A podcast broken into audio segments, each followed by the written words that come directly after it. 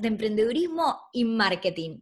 Hoy tenemos un episodio internacional. Estoy acá conectada en Zoom con Paulina Moreno, fundadora de Benefit Lab, que ahora nos va a contar un poquito de su historia emprendedora, cómo arrancó y nos va a mandar, nos va a compartir un montón de consejos de cómo tener un bienestar laboral. Y el tema del día es qué es el éxito, cómo redefinirlo.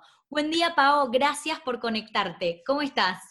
Hola, muy bien, muchísimas gracias. De verdad, muy emocionada de estar aquí y sobre todo, pues encantada de poder tocar este tema que creo que como emprendedoras es muy importante ir redefiniendo qué es éxito y moldeando nuevamente, sobre todo con las generaciones de emprendedoras jóvenes, eh, pues los objetivos a los que están aspirando y por qué decidieron emprender, que creo que eso es muy importante. Gracias por invitarme y me encanta compartir. Genial. Antes que empecemos con el tema del día, me gustaría que nos compartas una mini biografía, que te presentes y nos cuentes quién sos y qué haces. Claro, bueno, mi nombre es Paulina Moreno, soy licenciada en Mercadotecnia y tengo una maestría en Administración de Negocios. Trabajé 15, no, 14 años más o menos como empleada y hace 5 años, no es cierto, 10 años con empleada y hace 5 años decidí emprender con Benefit Lab, que es una empresa en la que nos dedicamos a diseñar programas de bienestar para profesionistas ocupados y para corporativos, para oficinas sobre todo. Me certifiqué como Workplace Wellness Coach, pero también como eh, Health Coach en el Institute for Integrative Nutrition. Entonces decidí juntar como todo este mundo y vida de oficinista con lo que había aprendido de wellness y especializarme en Workplace Wellness. Y ahora también guía a otras expertas en bienestar para que aprendan a crecer su impacto, llevar su servicio también a empresas, que es donde las personas pasan la mayor parte de su día. Entonces, ¿qué mejor que llevar bienestar al lugar de trabajo, que es donde estás todo el día y que a veces ese es el pretexto para no cuidarte. Así que, pues es formidable esto porque estoy compartiendo todo el tiempo con muchas otras expertas en wellness y estamos constantemente viendo cómo ayudar más y más para que los profesionistas jóvenes dejen de poner el bienestar en último lugar, sino que su jerarquía vaya cambiando y entonces pongan su prioridad bien, bien, bien acomodada, más bien su bienestar bien, bien acomodado con prioridad. Genial.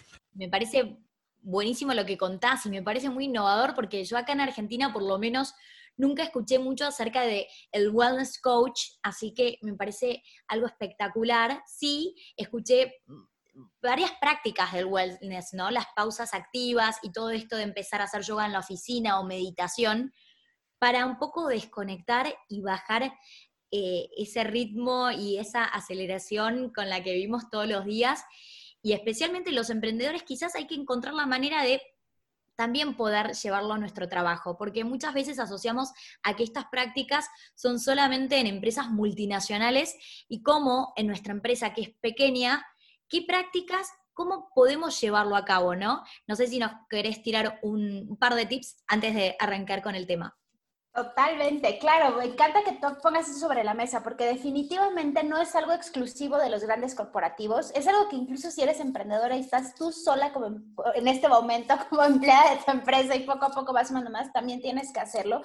Y básicamente lo que se trata es de crear una rutina que te permita realmente recargar combustible para poder afrontar todas las demandas que tiene el día. Es decir, el día te va a requerir mucho tiempo, seguramente va a haber situaciones de estrés, va a haber retos, va a haber necesidad de que te adaptes rápidamente al cambio, va a haber momentos en los que tu agenda se va seguramente a, distorsionar por completo lo que tenías visualizado, pero lo único que te defiende ante estos cambios es tu bienestar, es que hayas realizado el ejercicio necesario para combatir el estrés, que estés constantemente con una práctica mental que te permita tener atención plena, que te permita tomar mejores decisiones, que te permita mantenerte enfocado, que hayas elegido los alimentos correctos, que te permitan sentirte fuerte, despierto, en lugar de estar así como que cansadísimo y lleno de antojos o comiendo eh, alimentos procesados. Entonces, de lo que se trata básicamente es de que como profesionista tomes el control en lugar de decir que mi jefe decida qué hora descanso, cuándo vacaciono, si duermo o no duermo y, y si me da tiempo de comer o no, más bien tú desde el inicio crear una fórmula y una rutina para entonces tener este escudo ante cualquier cosa, casi casi así como venga vida y vengan retos profesionales que aquí estoy lista para afrontar todos y poderlos resolver con muchísimo eh, más fuerza, energía, sintiéndome más productiva. Y realmente en estos hábitos yo les diría, concéntrense en qué están comiendo, cómo están pasando su tiempo libre, sus relaciones personales, si realmente son relaciones personales, que estas conexiones que les están produciendo emociones agradables, que, les, que la gente se emociona de sus éxitos, Concéntrese también en la actividad física, que no tiene que ser extenuante, que no tiene que ser para tener cuadritos en el abdomen, sino que realmente te permita sentirte despierto, sentirte fuerte, celebrar a tu cuerpo, que creo que es algo que se nos olvida muchísimo. Hacemos ejercicio por miedo a engordar en lugar de por celebración a que estamos sanos y que podemos levantar las manos y tenemos piernas y brincar, etcétera, etcétera. Y también siempre estar considerando que lo que me meto a la boca tiene un impacto en cómo me siento. De pronto nada más creemos que es comer por comer, pero eso que voy a comer realmente hay que ser más estratégico en lo que elijo. No por miedo a engordar, para nada, sino porque eso realmente puede producirme sueño, puede producirme que me sienta inflamada, puede producirme dolor de cabeza, puede producirme frustración, incluso que esté desconcentrada, que tenga más antojos. Entonces se trata un poco de ser más consciente de las decisiones que estoy tomando y les diría que comiencen con las mañanas y con esto. Hay muchas otras cosas que después les podré compartir, seguro libros contando aquí en nuestra experiencia como emprendedoras que nos permiten ser más productivas, administrar mejor nuestro tiempo y presentarnos literal al mundo y proyectar toda la energía y talento que tenemos gracias a estas rutinas. Me encanta todo lo que contás, Pau. Me siento identificada con esto de que creo que todos queremos llevar una vida más plena, más productiva y más positiva, porque estamos en un contexto muy difícil para todos, que hay desafíos que nunca nos imaginamos que íbamos a vivir y que tenemos que estar con una energía especial, ¿no? Para poder sobrellevar todo esto. Por mi parte, por ejemplo, dije, bueno, voy a empezar a tomar más agua, estoy siempre con una botellita grande, tomando agua en la oficina, tratando de llegar a los 3 litros por día, salir a correr despierta mucho mi creatividad, la meditación. Estoy con esos tres pilares. El tema de la comida lo empecé a implementar esta semana, ¿no? Tratar de comer más liviano, porque es verdad que cuando comes, por ejemplo, un plato súper pesado, eso te, no sé, te, sentís cansado todo el resto de la tarde, te agarra esa fiaca de después del almuerzo. ¿Cuál sería un plato así como bien liviano power para arrancar un día, una tarde con energía? Pues mira, a mí me gusta mucho, por ejemplo, para el lunch utilizar la referencia del plato ideal de Harvard, que lo que te dice que el 50% debería tener frutas y vegetales, el 25% proteínas de buena calidad, que pueden ser de origen vegetal o de origen animal, como por ejemplo garbanzos, frijoles, lentejas, tempe, tofu, o si comes eh, productos de origen animal, puede ser un pollo orgánico, pavo orgánico, pescado, un salmón y otro 25% granos enteros. Arroz integral, puede ser también arroz salvaje, puedes poner quinoa.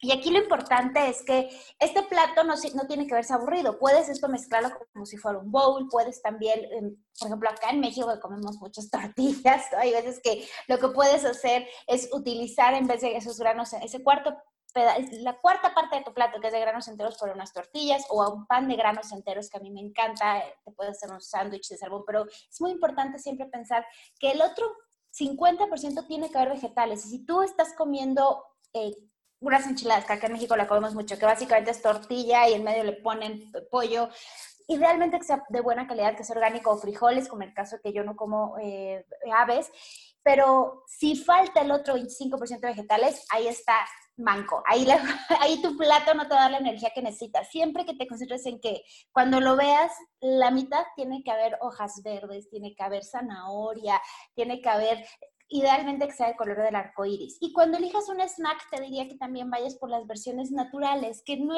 que tu snack no venga de una caja, que no venga de una bolsita, que tu snack pueden ser nueces, dátiles, eh, nuez de la India, que no sé cómo le dicen en Argentina, pero en inglés es cashews.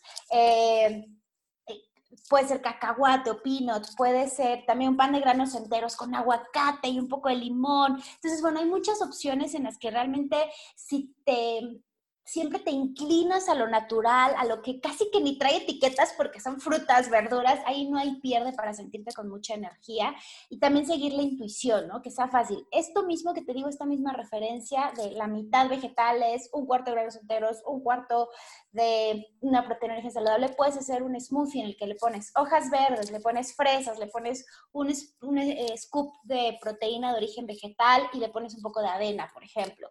Entonces, hay muchas formas de hacerlo y la clave está en, no intentar encontrar el hilo negro, sino buscar siempre los productos de origen eh, natural. Espectacular. Me encantaron estos consejos. Ya tomé nota de todos. Y, espero que todos los que nos están escuchando hoy empiecen con estos hábitos saludables que nos dan energía y nos dan eh, ese apoyo propio que necesitamos para salir adelante y poder afrontar todos los desafíos que trae el día. Bueno, y vamos al tema del día, ¿no? Que estábamos hablando eh, en el break, cómo redefinir el éxito. ¿Qué pensás de cómo eh, generalmente se toma el éxito y lo que realmente debería significar para cada uno? Pues creo que como sociedad nos ha eh, educado para pensar desde muy pequeños que el éxito es tener un coche de lujo, es ir a hoteles caros, es tener una bolsa muy cara, es tener zapatos caros, es eh, como vivir en una zona de la ciudad que sea caro. O sea, como que de pronto está muy ligado, por un lado, al dinero. Eh, ha habido también en algún momento un, un empuje muy fuerte del entorno a pensar que el éxito es mantenerte ocupado o estar estresado. O sea, decir, es que estoy súper estresada y no tengo tiempo ni para mi familia ni para hacer ejercicio porque mira qué ocupado y qué exitosa soy o qué ocupada no soy. Creo que también eso está muy alejado, es decir, lo vemos todo el tiempo, pero eso no es el éxito. Ahora vamos a platicar un poquito más del tema. Y últimamente, eh, con eh, la nueva generación de emprendedoras digitales, de pronto atan al éxito al número de fans en Instagram o en Facebook o en Twitter. Puede ser que tu vida esté completamente destruida, que no estés monetizando absolutamente nada de esa comunidad, pero dependiendo cuántos fans tienes, entonces eres exitoso o no eres exitoso. Hace poco hablaba con un amigo que su hermano, yo tengo 37 años, él también, y su hermano tiene 25 años. Y entonces, eh, cuando estaba, dice que fue una reunión donde estaban todos sus amigos, y entonces estaba contando, estoy saliendo con esta chica, es una chica súper guapa, no sé qué, y los amigos, antes de decirle, muéstrame una foto, cuántos años tiene, le dijeron, ¿cuántos fans tiene en Instagram? Esa fue la pregunta de los amigos. Y él, o sea, él como siendo testigo de la situación, como que se impresiona de decir, ¿cómo es posible que los amigos de mi hermano le preguntan de la nueva chica cuántos fans tiene Instagram en lugar de a qué se dedica, tiene hermanos, no hay muchas otras preguntas antes de resolver eso. Pero hay una nueva generación que por ahí va. La definición de éxito y de eso también determinan si se sienten, eh, pues, como fuertes o capaces, mejor dicho, ¿no? De merecer ciertas cosas. Entonces, diría que dentro de estos tres ejes es donde se ha estado, dependiendo de la generación, por supuesto, pero es donde es el círculo que ha estado teniendo siempre el éxito. Y la realidad es que poco a poco ya está despertando una generación en la que se empieza a cuestionar como, ¿realmente es, el éxito es, es eso? O quizá el éxito es tener tiempo para estar con mi familia. Quizá el éxito es yo ser dueña de mis vacaciones, no tener que esperarme, por ejemplo, en México, no sé cómo es en Argentina, pero si tú entras a un trabajo y es tu primer año, el primer año no tienes derecho a vacaciones. O sea, es una cosa que no, de verdad está como fuera de control. O sea, tengo una amiga que vive en Suiza y me dice allá, no, pues yo ahorita llevo tres meses y ya me fui una semana de vacaciones, porque pues así debe ser, ¿no? Y yo digo, es que aquí estamos acostumbrados a otra cosa completamente distinta. Entonces, para mí el éxito es poder tomar vacaciones si quiero. No significa que por ser emprendedora entonces me la estoy tomando diario. También tengo disciplina, pero saber que tengo esa libertad. O el éxito también puede ser que si tienes que resolver una, algo familiar, si te necesita tu hermana, tu padre, tu pareja, que puedas decir, sí, te acompaño, te llevo al doctor, sí, te, que, puedas eso reacomodarlo y no te digas, es que no me deja mi jefe y es que de verdad quiero estar contigo mientras estás enfermo, pero no me dejan creo que también por ahí va, por un tema del tiempo, de hacer algo que te apasione, de hacerlo de verdad con mucho placer. Yo creo que es poder decidir, encontrar el equilibrio, como que yo digo, para mí el éxito, que siento que en parte lo, lo encontré en mi trabajo, encontrar el equilibrio de yo a las 4 o a las 5, dependiendo del día, corto, compartir con tu familia, con tus amigos, que no toda la vida es trabajo, y qué loco todo esto de las redes, porque, por ejemplo, a mí se me asocia mucho a que soy workaholic y nada que ver. Yo a partir de las 5, chau, laburo quizás, ponerle que tengo que contestar algún tema, pero no estoy con la computadora, disfruto del deporte, de compartir con amigos, y creo que eso es el éxito, encontrar algo que te gusta, algo eh, un poco quizás relacionado al Ikigai, que mm, no leí mucho sobre el tema, pero siempre me lo mencionan y me encanta, algo que te apasiona, que hace bien al otro, que es eh, que eh, también es un negocio que te, te, acompaña para llevar la vida que querés y que te apasiona, ¿no? Em, pero me parece buenísimo eso que decís, que no es estar todo el día trabajando, eso claramente no es el éxito, no es calidad de vida y seguramente uno no se siente pleno si tu vida es solamente el trabajo. Claro, hay un punto, creo que justo estaba intentando leer unas notas que hice anoche preparándome para, para platicar hoy contigo. Y una, una, pregunta que creo que es muy importante, que en lo personal descubro que a mí me produce esta sensación de éxito, es sentirme tranquila, por ejemplo, es concentrarte cómo te sientes, sentirme tranquila, sentirme en paz, sentirme abundante, por ejemplo. La abundancia no solo es el dinero, ¿no? Hay muchas otras formas, por ejemplo, con los amigos que te hablan, que te hagan una llamada, que sientas ese cariño. Hay muchas personas que te pueden decir, yo soy súper, súper exitosa, gano mucho dinero, tengo muchos fans, pero no tengo una amiga con quien ir a tomar un café. Y por ejemplo, yo me siento muy exitosa con mis amistades porque tengo más de una amiga con la que quiera tomarme un café. Y para mí eso también es el éxito. Y pensar que diario estoy entregando algo de valor. O sea, yo acabo cada día y de verdad sé que entregué algo de valor, así, lo puse, lo coloqué en algún lugar del mundo, algo de valor, y mi tiempo estuvo invertido en algo que realmente está sirviendo al mundo. Entonces, cada quien va a definir su fórmula, pero creo que lo más importante es eso, es que ser honestos con nosotros mismos y antes de decir cuánto dinero quiero tener en mi cuenta, cuántos fans quiero tener, es qué me hace a mí sentir pleno. Tener eh, una pareja con la que pueda, por ejemplo, cada vez que yo tengo la oportunidad de sentarme a tomar un té o un café con Andrés, me siento súper exitosa porque tengo tiempo para sentarme con él y porque estamos realmente compartiendo tiempo de calidad. Porque Andrés es mi pareja por poner un ejemplo. Entonces, concentrarte en cómo te quieres sentir y, realmente qué emociones quieres que, estén alrededor de tu día. Porque de pronto puedo ganar mucho dinero, pero estar estresado, irritable, de verdad enajenado, que, me dé enojo incluso cuando alguien me escribe un mensaje así de qué te pasa, pero por qué preguntas.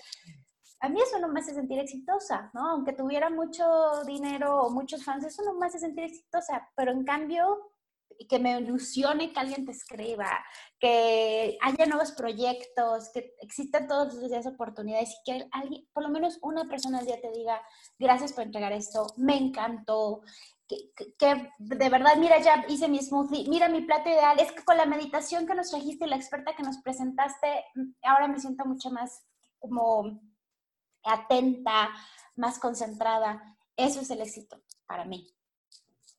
Me encantó la definición de éxito y eh, creo que es algo que siempre tenemos que ir buscando y que el éxito para nosotros también con los tiempos cambian, ¿no? Como que las pasiones cambian y hay que estar, como decías recién, atentos a eso.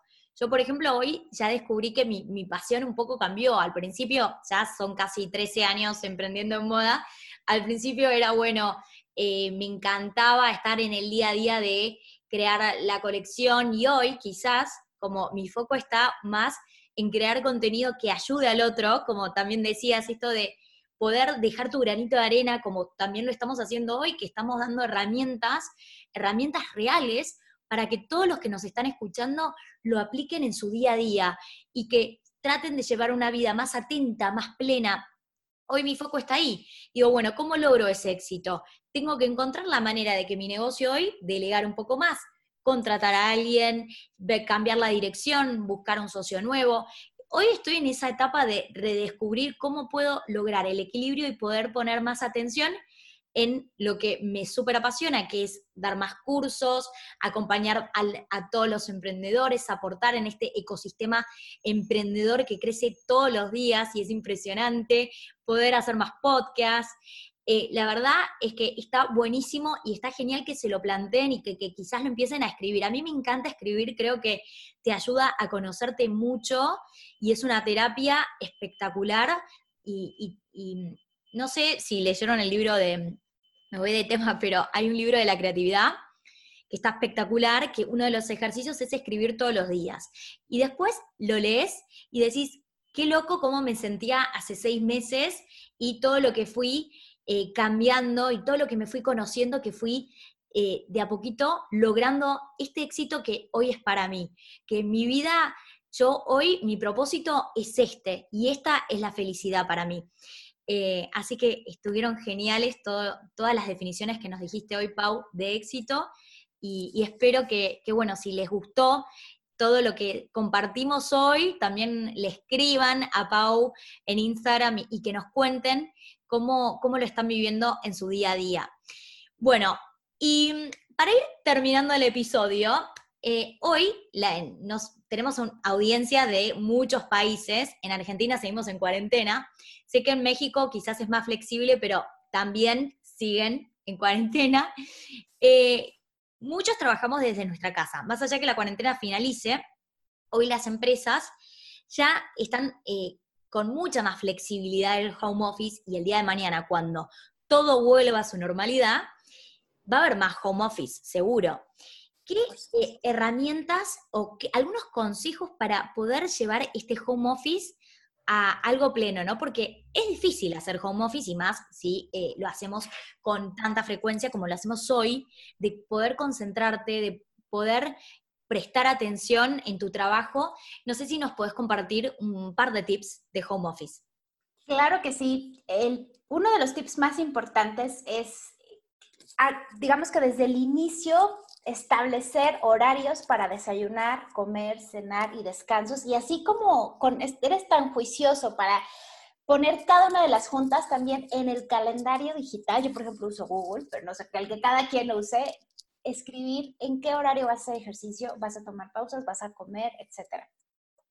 Y también es muy importante que dejes de intentar llevar tu oficina a tu casa. No se puede realmente replicar al 100%, pero lo que sí puedes es crear una rutina que te permita navegar entre los dos mundos de manera más cómoda de pronto va a ser normal que toquen a la puerta porque a lo mejor te trajeron a tu mascota que la llevaron a pasear o porque llegó al supermercado. Y en lugar de estar frustrado y enojado, acostúmbrate a que esa es una nueva forma, esa es una nueva forma de trabajar en lugar de estar resistiéndote diciendo, es que aquí todo el mundo me está distrayendo. No, no, así es, ahora vas a tener que también estar enlazando responsabilidades personales o con tus hijos, con rutinas de trabajo.